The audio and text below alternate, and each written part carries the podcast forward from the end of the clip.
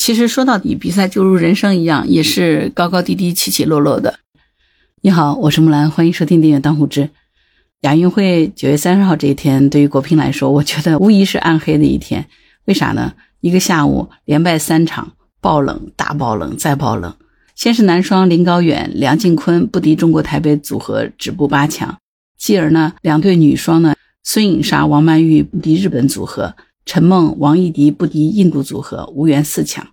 各种媒体对这个的报道都是爆冷、大爆冷、再爆冷啊！那为什么会这么说呢？哈，我查了一下资料，据说从一九七四年的德黑兰亚运会开始，中国乒乓球队在女双的项目上就从来没有在亚运会奖牌榜上落空过，甚至说过去的十一届只有两届亚运会没有能够收获女双的冠军。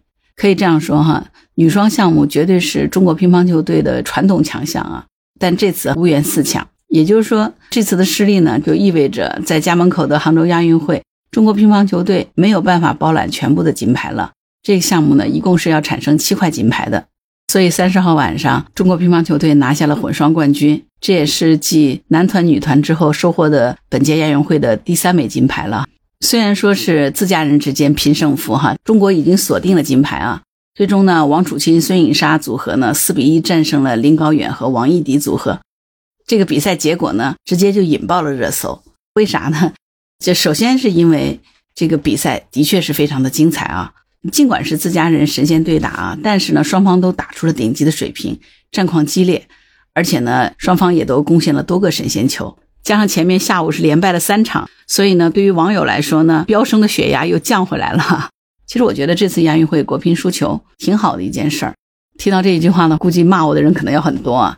接连的失利呢，对这个士气肯定是有打击的啊。那作为球迷，其实心里肯定是不好受，可能会觉得有一种神话破灭的失望和不甘心，当然也会有爱之深责之切这种情绪啊。我觉得这都完全可以理解。作为运动项目，我觉得输赢本是正常，运动员也是人啊，难道说真的只能赢不能输吗？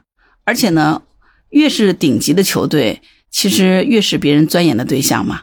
也就是你是在明面上这些优秀的队员，他们的打法、他们的战术，可以说是每一个对象都会去仔细研究的，对吧？不过呢，更多的是网友的留言，可以看到那种理性、自信、成熟的大国心态和格局。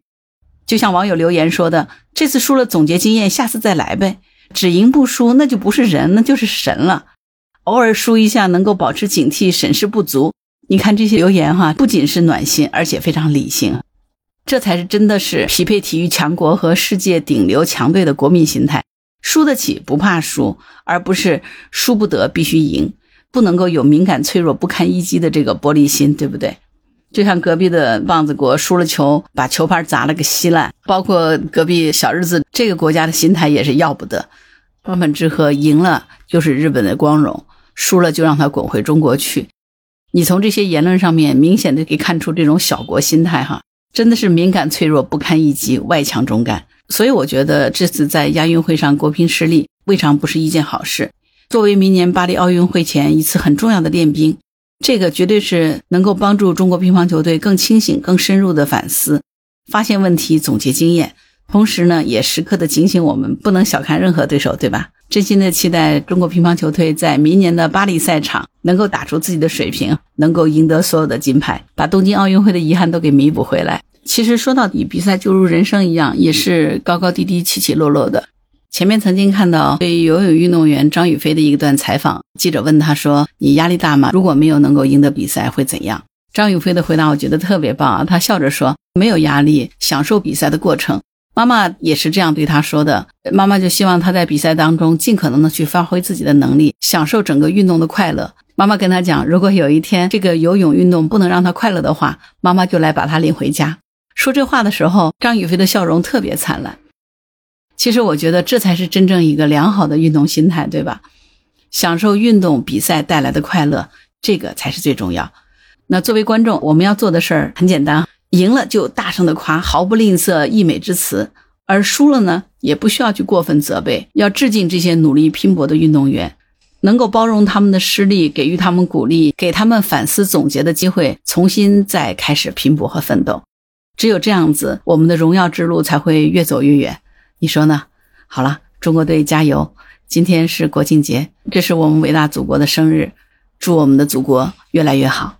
好啦，今天就到这儿。关于本期话题，你有什么想法？欢迎在评论区留言。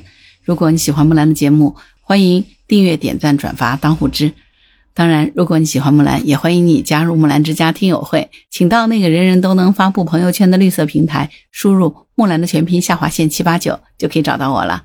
好啦，今天就到这儿，我是木兰，拜拜。